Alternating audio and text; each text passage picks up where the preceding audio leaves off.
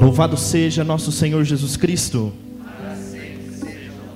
Pode ser melhor, não é? Louvado seja nosso Senhor Jesus Cristo.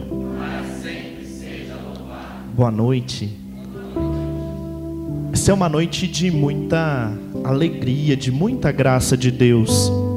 E eu queria começar a falar com vocês, agradecendo o convite de estar entre vocês, né, na pessoa do Marcinho. Muito obrigado pela oportunidade de estarmos aqui e partilhar a palavra de Deus e ter de fato um encontro com Deus nessa noite. Eu sou o Padre Lineker, como me apresentaram, eu sou pároco da paróquia Cristo Redentor, no bairro Guanandi, aqui em Campo Grande. E também estou atualmente como responsável pela evangelização da juventude em Campo Grande e no Mato Grosso do Sul.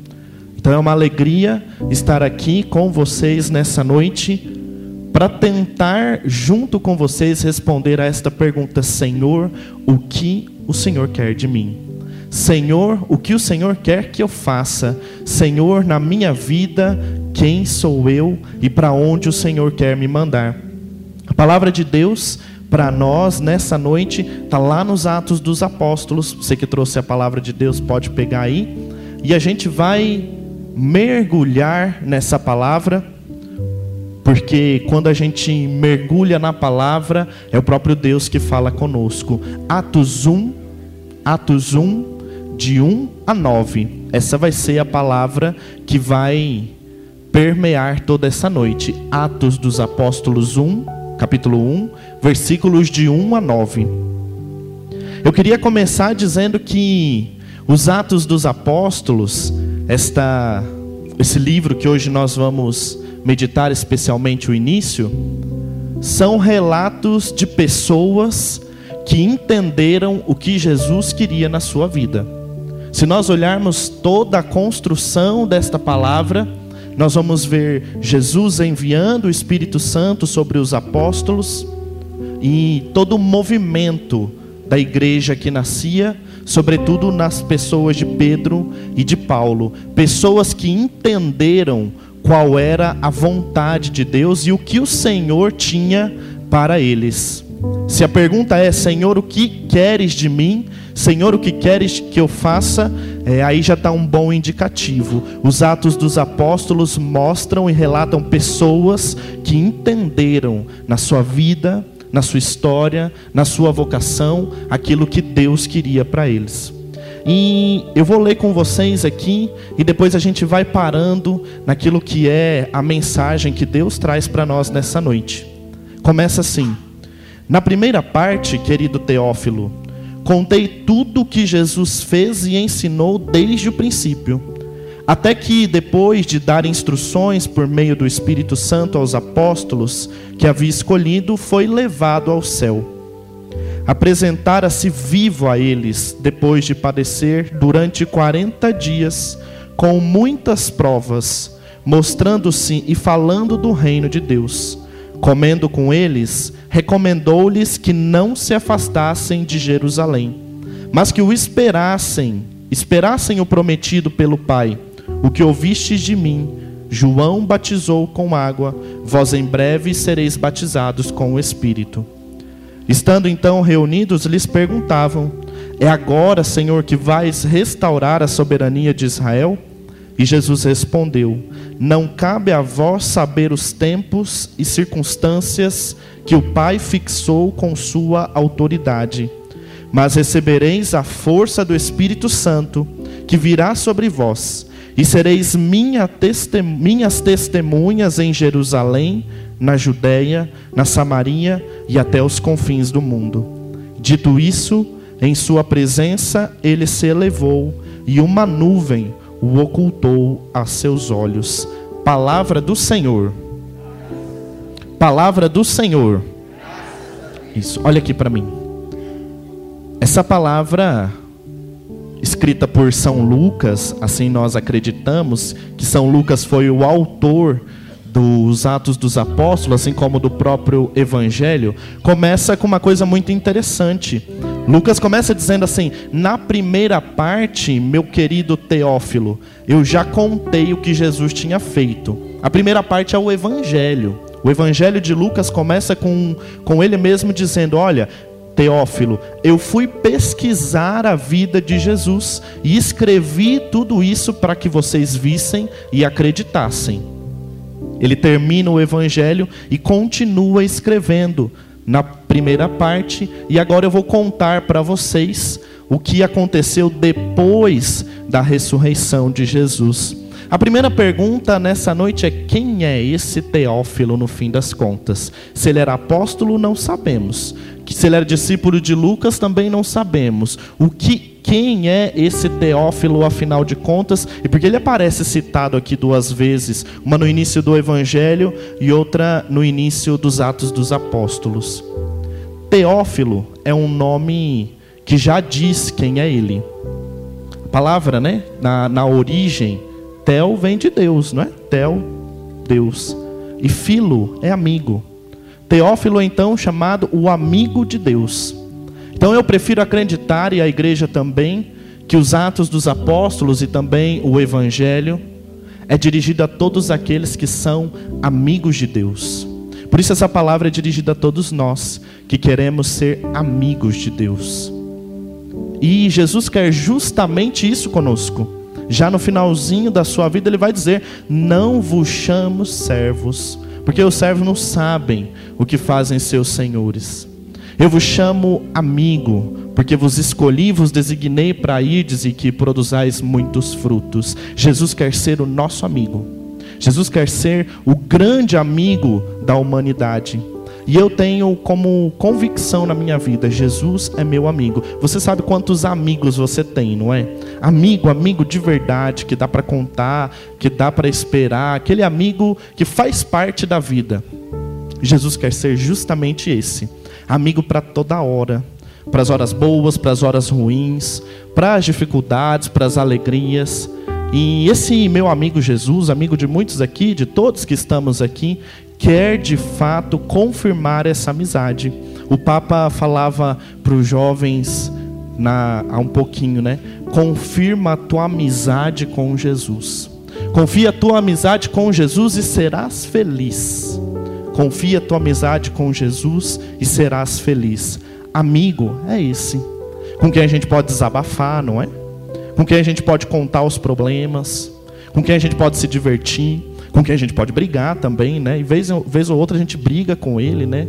Eu particularmente brigo, porque eu falo, meu Deus do céu, olha Jesus, eu vou contar para vocês, né? Vocês não sabem, eu tenho 26 anos e fui ordenado no ano passado, tenho um ano de sacerdote. E eu cheguei em, no, em junho do ano passado, um mês, 29 dias depois de ser ordenado padre, padre jovem, né? Daquele jeito. Cheguei numa paróquia, numa comunidade que estava com o mesmo padre há 10 anos. E ele chegou lá com 60. E aí eu pensava assim: o que, que eu, com 29 dias de padre, posso fazer com isso? Aí eu briguei com Jesus, né? Falei: oh, Jesus, não tinha uma coisa mais jovem para o senhor me dar, não? Eu falei: é jovem que você quer? E daí me deu, né? Falei, então vai lá, cuida dos jovens de Campo Grande, além da paróquia, né? Vai lá, cuida. tá bom, Jesus. E aí, aí começou, né? Toda a loucura. Vamos então trabalhar com os jovens, vamos atrás dos jovens. Não bastasse isso, em agosto então estavam reunidos os bispos do Mato Grosso do Sul e eu falava para Jesus, hum, tá difícil, não vai. Parece que o negócio está enrolado na paróquia, está enrolado com a juventude. É jovem que você quer? Ele me falou. Daí me deu, né, mais um pouco, no estado inteiro. Então a gente tem que cuidar quando a gente briga com os nossos amigos, né?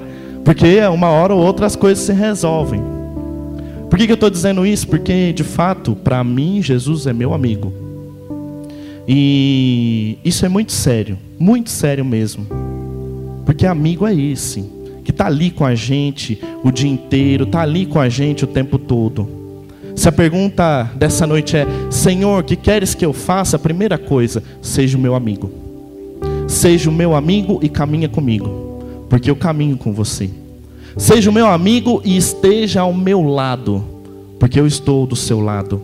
Hoje Jesus pergunta para mim, para você, para todos nós, qual o tipo de amizade que a gente tem com Ele. Amizade, a gente sabe que só existe quando tem proximidade. Um amigo que você fica muito tempo longe dele, a amizade vai esfriando, a distância vai chegando, e aquele laço que uniu, aquela coisa toda, vai se perdendo. A amizade se vive no dia a dia. A amizade se vive no cotidiano. E a primeira coisa que Jesus pede para nós nessa noite: sejam meus amigos. Nós somos esses teófilos, essas teófilas, amigos e amigas de Deus, aos quais Jesus quer se mostrar, aos quais Jesus quer se revelar. E diz aqui a palavra que nós lemos que Jesus passou o que passou, fez milagres, fez tudo aquilo que nós sabemos. Jesus morreu e ressuscitou. E de repente ele apareceu ressuscitado ao longo de 40 dias aos apóstolos, provando para eles que a ressurreição existia, provando para eles que a ressurreição havia acontecido, para eles acreditarem. E diz ali que Jesus, 40 dias após a sua ressurreição, enquanto comia com eles, Jesus manda para eles dar algumas instruções. Primeira, não se afastem de Jerusalém. Esperem o Espírito prometido pelo Pai. E depois, sejam minhas testemunhas. E eu queria meditar com vocês justamente sobre isso. Porque a pergunta é: Senhor, o que o Senhor quer de mim? Senhor, o que o Senhor quer que eu faça? Jesus fala para nós com clareza: não se afastem de Jerusalém. Não se afastem de Jerusalém. Sabe o que isso significa? O que é Jerusalém? O que significa Jerusalém? Jerusalém é o lugar. O lugar. Lugar de lágrimas, em primeiro lugar. Porque quando Jesus chegou lá no Monte Santo, olhou para tudo aquilo que estava ali, o templo, as pessoas, aquelas coisas todas, Jesus chorou. Chorou amargamente, diz a palavra e dizia: Jerusalém, Jerusalém, tu que matas os profetas, como eu queria reunir-te, como a galinha reúne os pintinhos. Jerusalém, lugar de lágrimas, lágrimas de Jesus, lágrimas dos homens. Porque as pessoas iam a Jerusalém e ofertavam-se no templo e tinham seu contato com Deus naquela época. Jerusalém, lugar de lágrimas. Depois também Jerusalém era lugar de acolhida. Porque o próprio Jesus foi acolhido ali, como rei, como uma grande autoridade. Lembram-se, Osana, o filho de Davi, bendito que vem em nome do Senhor, e a multidão acolheu Jesus, tirava as roupas para Jesus passar, montado sobre um jumentinho, né? Fico pensando, mas Jesus é, quer ser acolhido como rei, sobe num jumentinho, né? Mas tinha que ser mais.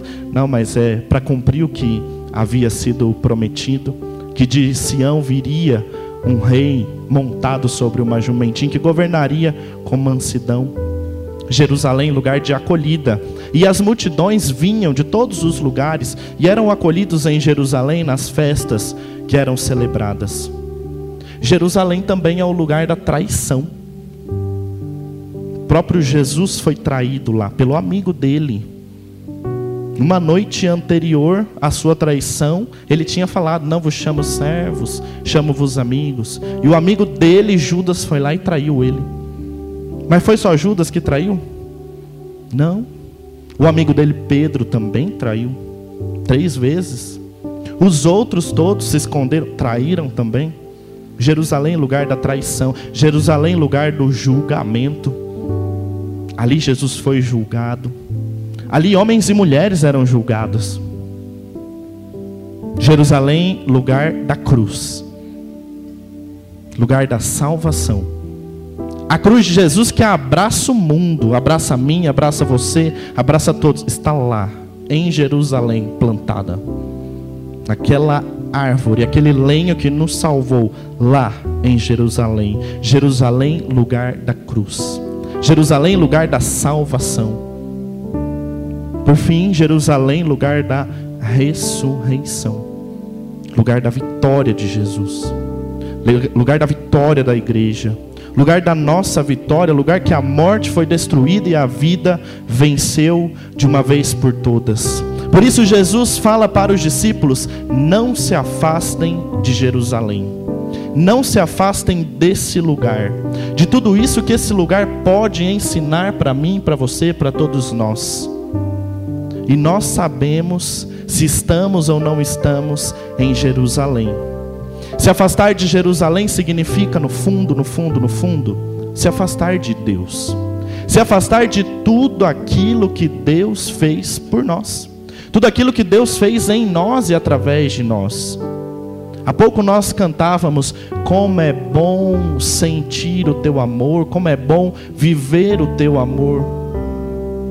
Foi lá, nesse lugar, nesse momento, aquela Jerusalém que sentimos Deus e vivemos com Deus. E hoje Deus diz para nós: não se afasta de Jerusalém, não se afasta de mim, não se afasta do meu amor, não se afasta da minha igreja, não se afasta da sua família, não se afasta de você mesmo. Eu tenho acompanhado, graças a Deus, muitos jovens, muitos adolescentes e o que a gente vê é uma molecadinha se afastando de Jerusalém, se afastando de si mesmas, se afastando de Deus. E eu estava num encontro que tinha aproximadamente 300 jovens, rezando com eles diante do Santíssimo. E Jesus falou para mim assim: tá, tem que dar um passo a mais. Dar um passo a mais com eles. E assim, no momento lá, eu falei assim: você, jovem, que já pensou em tirar a sua vida, vem aqui na frente de Jesus. Você, jovem, que já tentou tirar a sua vida, vem aqui perto de Jesus. Você que algum dia já viveu alguma experiência nesse sentido, vem aqui perto de Jesus. Tinham 300 jovens lá. Se 10 ficaram sem ir, eram muitos. E aí eu briguei com meu amigo Jesus, né? Eu falei, mas por quê? O que está acontecendo, Jesus? Por que, que você permite isso? Por que, que o Senhor permite tanta tristeza, tanta dor, tanta angústia? Por que, que o Senhor permite essa molecada se afastar de Jerusalém? Se afastar do seu amor, se afastar da vida, se afastar do sentido, se afastar de tudo. E Jesus me respondeu: O que você está fazendo por eles? Não pode brigar, né? Ele responde, já falei. E é justamente assim, nós temos visto pessoas e mais pessoas se afastando de si mesmas, se afastando do sentido da vida, se afastando da alegria de viver e tem tirado a própria vida, e tem sofrido sozinho, e tem chorado no quarto e muitos não têm percebido. Nós vemos pessoas se afastando no casamento, se afastando na vida matrimonial e familiar, se afastando na vida da igreja, se afastando na vida em comunidade. Isso é se afastar de Jerusalém. E o que o Senhor pede para nós hoje, não se afaste de Jerusalém. Por quê? Porque lá que aconteceu. Lá que aconteceu a salvação. Foi lá que aconteceu o que precisávamos. Foi lá que aconteceu tudo isso. Mas para a gente poder permanecer em Jerusalém, não se afastar de Jerusalém, Jesus dá o jeito.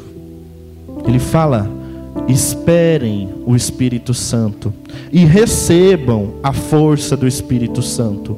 Só aquele que é cheio do Espírito Santo é capaz de permanecer com Jesus.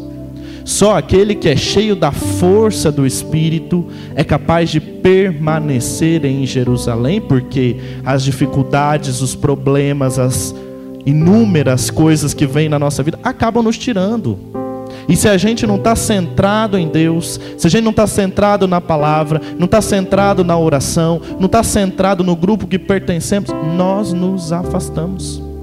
E quantos de nós conhecemos, não é? Pessoas que se afastaram, pessoas que fizeram encontros maravilhosos com Deus, se converteram, mudaram de vida, abandonaram droga, abandonaram isso, abandonaram aquilo, mas se afastaram de Deus. Por quê?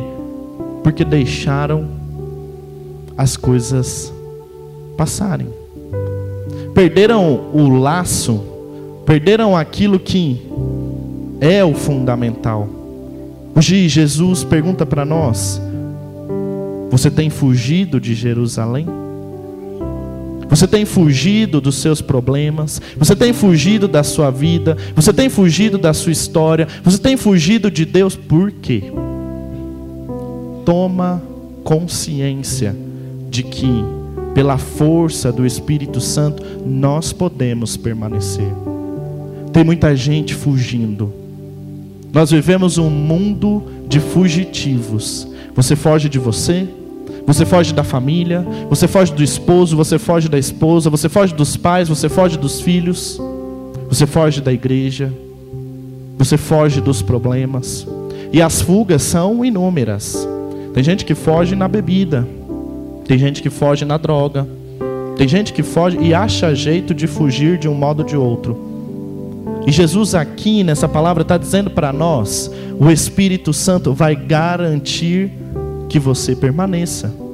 É a força do Espírito Santo que garante a nossa permanência em Jerusalém, em Deus. Se você, se nós não cultivamos essa presença em nossas vidas, nós vamos continuar fugindo. E vamos erguer uma geração inteira de fugitivos, e não podemos ser assim. Deus quer que nós demos esse passo. Deus quer que nós avancemos para águas mais profundas. E finalmente, Jesus pergunta, ou nós perguntamos para Ele: Senhor, o que o Senhor quer de mim? Sereis minhas testemunhas em Jerusalém, na Judéia, na Samaria, até os confins do mundo. O que o Senhor quer de nós? Que nós sejamos Suas testemunhas. E ser testemunha de Jesus é assumir aquilo que nós somos, assumir a identidade que temos de leigos, leigas, sacerdotes, religiosos, consagrados, pessoas que entendem quem são e por isso transformam o mundo. Não pessoas que vivem vidas duplas, uma coisa é aqui, outra coisa é na, na comunidade, outra coisa é no trabalho, outra coisa é fora. De... Não podemos ser assim. Jesus pede: sejam minhas testemunhas no mundo de contra-testemunho. Sejam minhas testemunhas no mundo que tem fugido, no mundo que está se afundando, no mundo que está perdido. Jesus pede para a gente ser testemunha em Jerusalém, em primeiro lugar. Ou seja, naquele momento, naquele lugar que é o nosso lugar, na nossa vida, ser testemunho com a gente mesmo, ser coerente com a gente mesmo. E esse é o grande desafio. Lembrar do amor que experimentamos diariamente. Lembrar da bondade de Deus cotidianamente e lutar com a gente. O maior adversário que nós temos somos nós mesmos muitas vezes. E Jesus pede: sereis minhas testemunhas em Jerusalém, ou seja, no seu lugar, na sua casa, lá na sua família, lá onde você mora, lá onde eu moro. É ali que a gente é chamado a ser testemunha em primeiro lugar. Depois, logicamente, na Judéia, na Samaria, até os confins do mundo. Senhor, o que o Senhor quer de mim nesta noite? Primeiro, seja meu amigo. Segundo, não foge de mim, não. Não se afasta de Jerusalém. Terceiro, seja minha testemunha. Isso não é fácil, logicamente. Não é fácil ser sempre amigo de Deus. Assim como não é fácil ser sempre amigo de alguém, não é? Quantos amigos brigamos, viramos a cara e depois voltamos, fazemos as pazes e a amizade continua. Não é fácil, mas também não é impossível não fugir dos problemas, não fugir da gente, enfrentar a vida com coragem, enfrentar a vida com alegria, na certeza de que Deus tem nos acompanhado, Deus tem caminhado conosco, Deus tem nos empurrado muitas vezes. E depois ser sua testemunha. Testemunhar é, de fato, saber quem nós somos. E eu, pela proximidade, né, com juventude, adolescentes e jovens, eu tenho dito assim que existe essa geração de adolescentes que está crescendo, que é uma geração abençoada, que vem sendo rotulada como uma geração de mimimi, uma geração água com açúcar, e não é nada disso. E eu falo para eles, não é, não deixa de rotular. E jovens corajosos, jovens que abraçam o Evangelho, jovens que abraçam a igreja. E aqui nós vemos casais que abraçaram a causa, pessoas que abraçaram a igreja encontraram sentido da sua vida, da sua história. Isso para dizer, é possível ser testemunha hoje sim. E o mundo precisa de pessoas assim, que numa quarta-feira, oito e meia da noite, estejam sentados, rezando, pedindo, agradecendo a Deus e fazendo compromisso com Deus. E que esse compromisso vai mudando a nossa vida, vai mudando a nossa história e transformando cada um de nós. Hoje Jesus é muito claro, muito claro, ele não enrola. Na verdade, quando me passaram esse tema, eu falei, meu Deus, o que, que tem a ver uma coisa com a outra? Os Atos dos Apóstolos com essa pergunta. Hein? E aí eu falei, Jesus me ajuda, né? Porque se, né? E aí ele falava com clareza: é noite de confirmar, confirmar aquilo que ele, que eu ou que Jesus no caso tem feito na nossa vida. Nessa noite, Jesus quer confirmar a nossa amizade com Ele. Jesus quer confirmar a presença dele na nossa vida. Jesus quer confirmar o pedido e o mandato de nos fazer ser testemunhas. Ser testemunha no trabalho, ser testemunha na escola, na universidade. Colocar-se nas mãos de Deus. Seguir o que Jesus tem para nós. Esse é o grande desafio. Se colocar nas mãos dele e de fato dar o passo. Eu acho que nem sei quantos mil grupos de oração já teve aqui. Muitos, muitos, graças a Deus.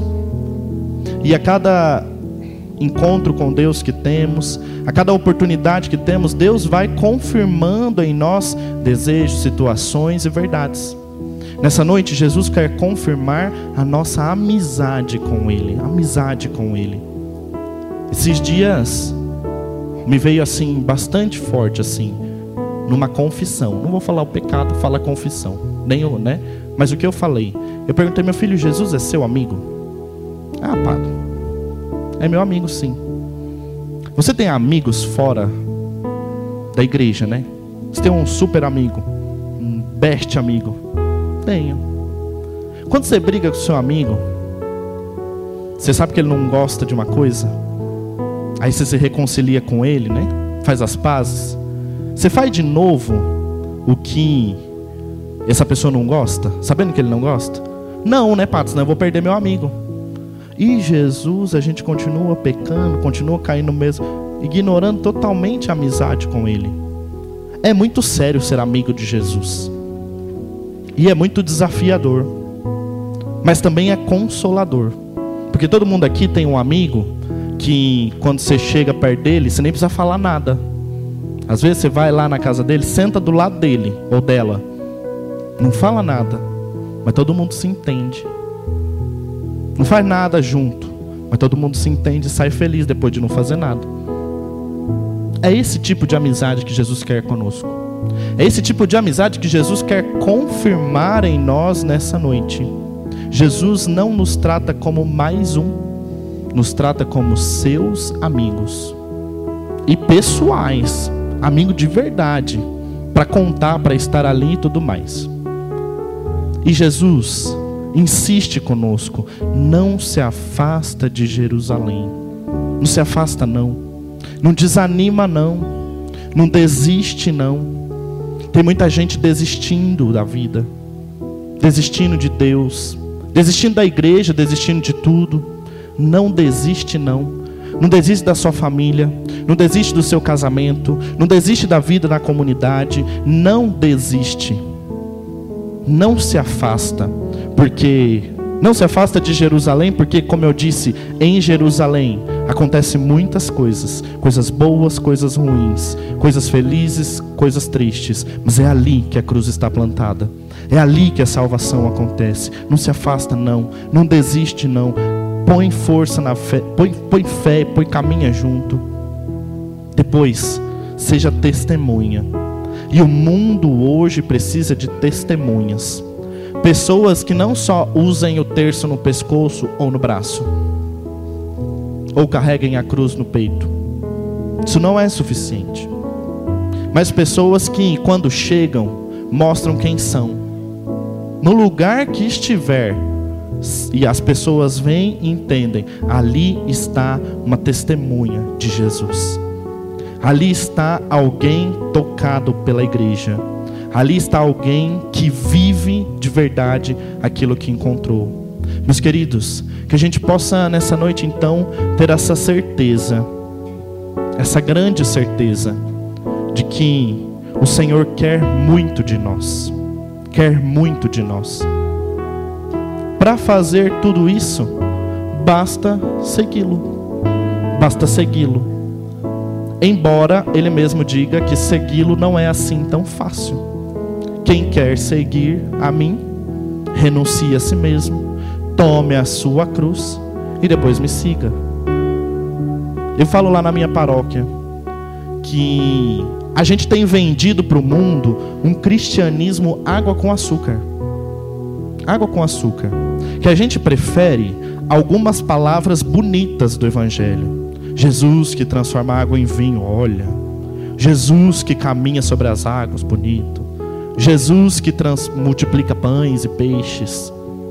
Mas quando Jesus aperta um pouquinho, a gente já assusta. Fala, não quero isso não. Água com açúcar. E muitas vezes temos apresentado isso para os outros ou vivido isso. Prefiro algumas páginas do Evangelho e não outras. Não. Hoje Jesus pede para nós: sejam minhas testemunhas, me sigam, façam a minha vontade em suas vidas, façam aquilo que eu tenho sonhado para vocês ao longo de toda a eternidade. Eu pensava assim, com essa pergunta: Senhor, o que queres que eu faça? Será de fato para meditar com vocês sobre os chamados que Deus tem para a nossa vida. E Deus tem um chamado para cada um: a vida sacerdotal, a vida matrimonial, a vida religiosa, a vida consagrada. Mas não é sobre isso. Tenho certeza que não é. Porque isso nós já sabemos. Embora sejamos medrosos. Porque tem muito menino medroso que não quer se consagrar a Deus. Tem muita menina medrosa que não quer se consagrar a Deus. Uma geração medrosa tem medo de casar, não quer se consagrar a Deus. Isso nós já sabemos. Mas o que precisamos ter como convicção na nossa vida é muito mais profundo, vai, vai bem além. É de certeza, é de coisa que está ali dentro de nós, coisa que ninguém tira, coisa que não acaba, coisa que não termina amizade com Jesus, permanecer com Ele, testemunhar a Jesus, seguir Jesus. Que Ele então possa nos desafiar nessa noite a descruzar o braço, a dobrar o joelho, a abrir a palavra de Deus, a mudar os ambientes em que estamos na rede social, no trabalho, na escola, onde quer que estivermos, mudar, mudar tudo. Por quê? Porque somos de Deus. E aqui não somos super-heróis. Não vamos mudar o mundo. Podemos mudar a nós mesmos e transformar a nossa vida, e transformando nossas casas, e transformando nossas famílias, comunidades. E aí vai virando uma corrente de gente corajosa, corrente de gente boa, de gente de Deus. Porque é isso que o mundo precisa. Tem gente difícil, não tem? lidar, de engolir, intragável. Gente, não podemos ser assim não. O mundo precisa de pessoas de bem, pessoas felizes com a vida, pessoas que amem a vida, que amem a si mesmo e que não fogem de si, porque tem como convicção muitas coisas. E hoje Jesus quer, vou falar de novo, confirmar tudo isso. Amizade, amizade, amizade. Não foge, não se afasta, seja minha testemunha. Vamos fazer então um compromisso com Deus nessa noite. Isso é muito sério, né? Quando a gente fala, vamos fazer um compromisso. É muito sério, porque é com Deus, né? Comigo não. Fazer um compromisso de se esforçar, né? Se esforçar a ser melhor.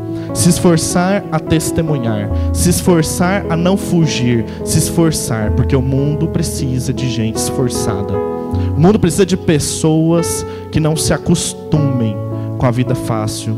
Não se acostumem com os problemas, não se acostumem com os pecados, não se acostumem com tudo isso, mas que lutam, lutam consigo mesmas, lutam contra o mundo. Que Deus então possa de fato nos fazer dar esse passo e que a gente possa se lançar nas mãos de Deus e viver a nossa amizade com Ele, seguindo a Ele, caminhando com Ele, fazendo dele o sentido da nossa vida, o sentido da nossa história. Fica de pé um pouquinho.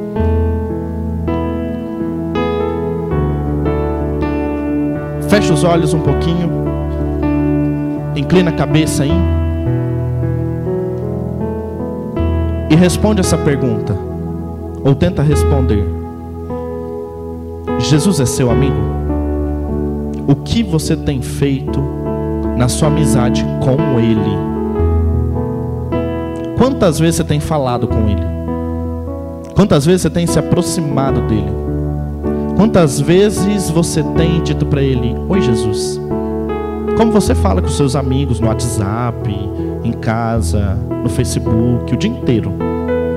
Quantas vezes você se aproximou dele para não fazer nada, só ficar ali pertinho dele? Quantas vezes você reclamou pelas coisas que acontecem, chorou, brigou com ele?